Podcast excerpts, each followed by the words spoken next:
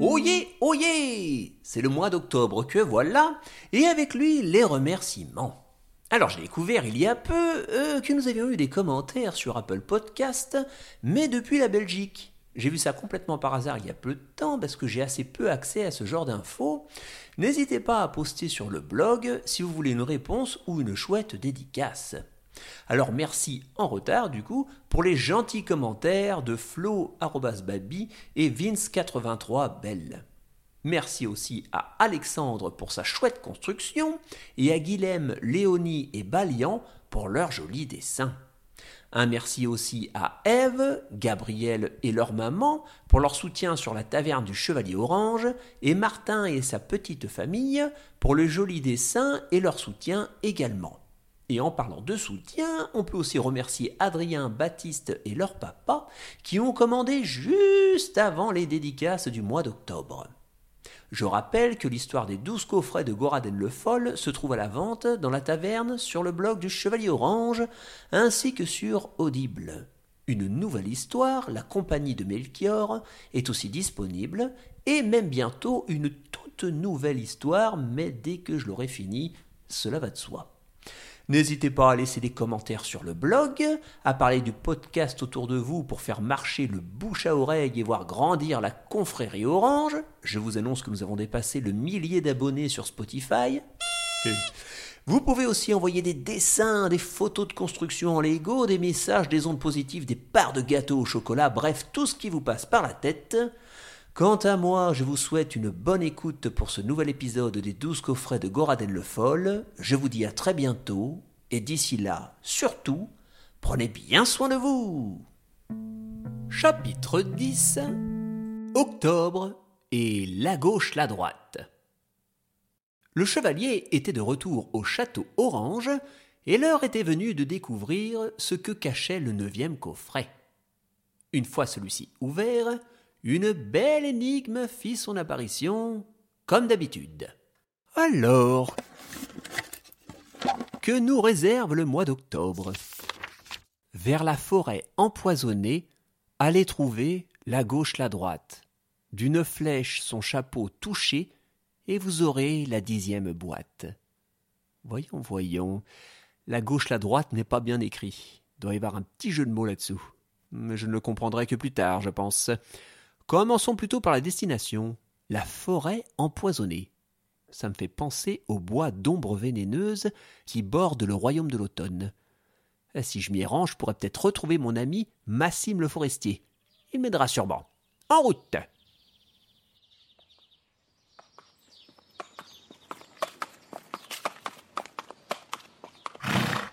Le paladin arriva en début de journée près de l'orée de l'arbre sec qui touchait le fameux bois d'ombre vénéneuse.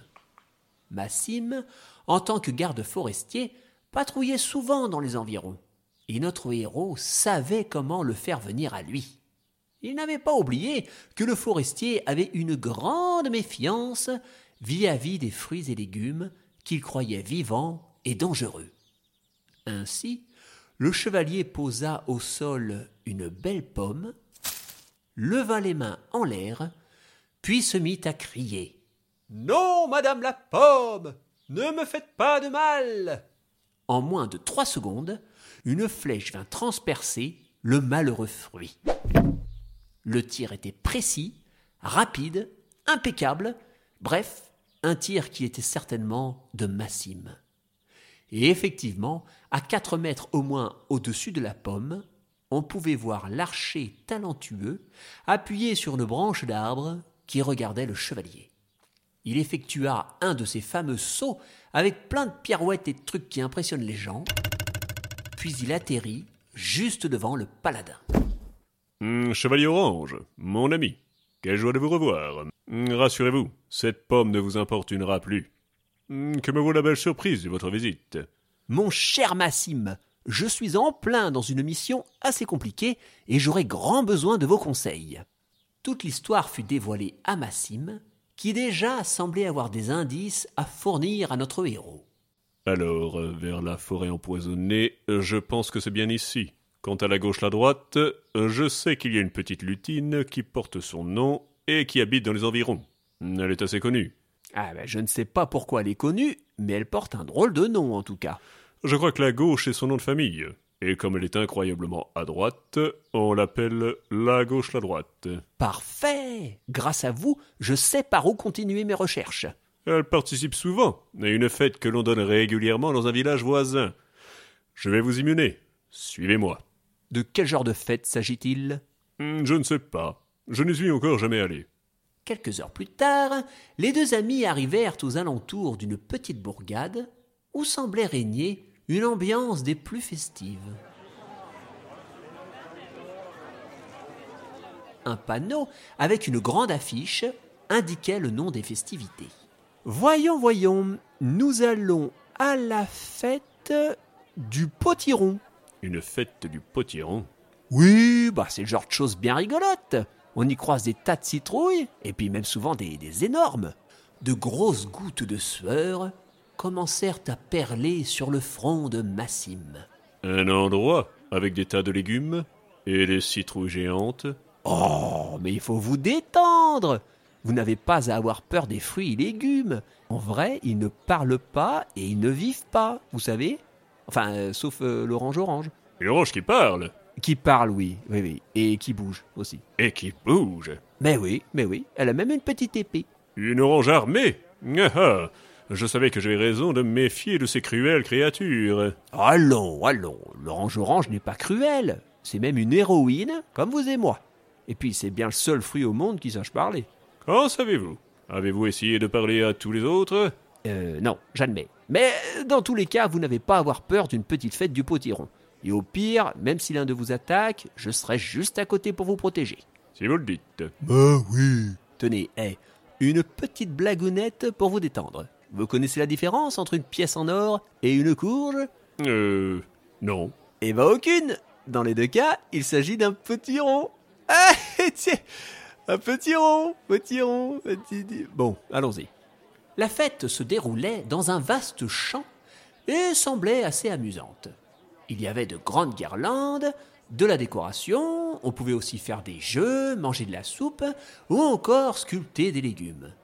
Les habitants de la petite ville avaient tous apporté leurs plus belles courges, car un concours de cucurbitacées géants était organisé chaque année. Il y avait d'ailleurs un énorme potiron d'au moins 800 kilos qui trônait au beau milieu du champ. Certainement le favori pour le concours. Or, tout le monde était ravi d'être là. Enfin, tout le monde, presque. Euh, je ne me sens pas très à l'aise. Surtout avec ce monstre de potiron. Posé là-bas. Restez près de moi et ouvrez l'œil. Nous devons trouver la gauche la droite avant la fin de la fête. Et comme pour répondre à notre héros en armure, on entendit tout à coup une voix aiguë mais puissante. Oyez, oyez, mesdames et messieurs Cette année encore, la fameuse La Gauche, la Droite vous propose son jeu du pique-chapeau. Venez tenter votre chance, il y a de nombreux lots à gagner. Et vous avez entendu C'est notre lutine Attends-nous Pardon, pardon. Nous y voilà. Euh, bien le bonjour, Madame Lutine. Êtes-vous bien la fameuse La Gauche, la Droite? Pascal La Gauche, pour vous servir, messire. Mais il est vrai que tout le monde me surnomme La Gauche, la Droite. Que puis-je pour vous? Vous venez me défier au jeu du pique-chapeau? Euh, non, nous sommes là pour une affaire un peu plus importante. Et le chevalier expliqua en détail la mission qu'il avait menée jusqu'ici. Lorsqu'il évoqua Goraden le Foll, les yeux de la lutine se perdirent quelques instants dans le lointain. Puis elle s'exclama. J'étais une amie de Goraden, vous savez. Ah bon? Mais euh, alors, euh, vous avez quel âge? Ta ta ta, ce ne sont pas des questions que l'on pose à une dame lutine. Je peux juste vous affirmer que j'ai bien connu Goraden lorsqu'il était jeune, et que c'était quelqu'un de vraiment gentil. Lorsqu'il sentit que sa raison viendrait un jour à flancher, il me confia effectivement le dixième coffret. Cela fait des centaines d'années que j'attends que quelqu'un vienne le réclamer. Eh bien, nous voilà. Bah, on n'a plus qu'à récupérer la boîte. Oh, donc, eh, j'aurais jamais cru que ce serait si simple de l'obtenir. Je nous voyais déjà en train de sauter, transpirer, stresser, réfléchir dans tous les sens. Mais qui vous a dit que j'allais vous confier ce coffret comme ça sur un claquement de doigts? Eh bah tiens, bah, j'aurais mieux fait de me taire, moi. Si vous voulez votre coffret, il va falloir me défier. Au pique-chapeau. Eh ben voilà, on va encore devoir se mettre dans tous nos états. Bon, alors, qu'est-ce donc que le jeu du pique-chapeau? Il n'y a rien de plus facile. Vous voyez ce chapeau à grelots sur ma tête? Si vous parvenez à le piquer avec une épée ou à l'aide d'une flèche, vous remporterez votre coffret. D'accord. Allez, bah je tente ma chance. Le chevalier dégaina son épée, puis tenta doucement de piquer le chapeau de la gauche la droite. Mais celle-ci n'avait pas usurpé son surnom. Elle bougeait dans tous les sens, avec une agilité incroyable. Notre héros décida de cesser de ménager la lutine, et il donna tout ce qu'il avait comme énergie. En vain, malheureusement. Son adversaire au chapeau était bien plus rapide que lui. Oh là là, mais qu'est-ce qu'elle va vite Oh, je vais jamais y arriver. On dirait qu'elle danse autour de mon épée. Ne vous inquiétez pas, j'en fais mon affaire. Ouf, eh ben, euh, bonne chance. Massim, empoignant son arc, s'avança vers la lutine. En un instant, il décocha une flèche. Hélas, il n'eut guère plus de succès que son ami. La flèche alla se ficher dans une barrière en bois un peu plus loin. Il retenta une fois, puis deux, puis trois, mais rien à faire. La gauche, la droite étaient vraiment trop agiles. Heureusement, eh, soudain, le chevalier eut une idée. Il s'approcha doucement de son ami Archer. Psst, Massim, je dois vous informer de quelque chose de très important. Oui, chevalier. Que souhaitez-vous me dire? Bon, alors, euh, je voulais pas trop vous en parler tout à l'heure pour ne pas trop vous brusquer, mais euh, Eh bien quoi? Parlez, mon ami. bah, vous voyez le chapeau de la gauche la droite? Oui. Eh ben en vrai, c'est pas un chapeau, c'est un poireau malfaisant. Un poireau malfaisant? Ouais, euh, euh, euh, déguisé en chapeau. Ouais, et il mange des chatons au petit déjeuner. Un poireau malfaisant Déguisé Et qui mange des chatons au petit déjeuner Tout à fait. Et en plus, euh, on m'a dit qu'il avait dit du mal sur vous tout à l'heure. Quoi Un infâme poireau malfaisant ose dire du mal de moi Et en plus me nargue en se déguisant en chapeau Mais parfaitement, parfaitement, ouais. Il va voir de quel bois je me chauffe Le paladin n'était pas vraiment fier de son mensonge, mais la fin justifiait les moyens. Massim était complètement hors de lui. Il saisit son arc, arma trois flèches d'un coup et tira sa volée de projectiles à une vitesse incroyable. Il enchaîna ainsi une douzaine de tirs, se rapprochant à chaque fois un peu plus de la gauche la droite. Enfin, après avoir bloqué cette dernière entre plusieurs flèches, Massim lui en envoya une dernière qui vint trouer son fameux chapeau, soi-disant inatteignable. Bravo Massim, vous avez réussi. Euh, mais l'archer était toujours en colère. Il saisit sa dague, puis se rua sur le chapeau, l'entraînant dans un combat acharné. Et alors comme ça, on médit sur moi, seul poireau Viens, prends ça, et félon, mangeur de chatons Euh, euh, Massim, Comment ça on va peut-être pouvoir se relever. Et ça aussi Hein? Non, parce que tout le monde nous regarde là. Euh, Poireau. y a plus de vilain chapeau. Aïe Hardi, compagnon Il fallut dix bonnes minutes pour apaiser le forestier.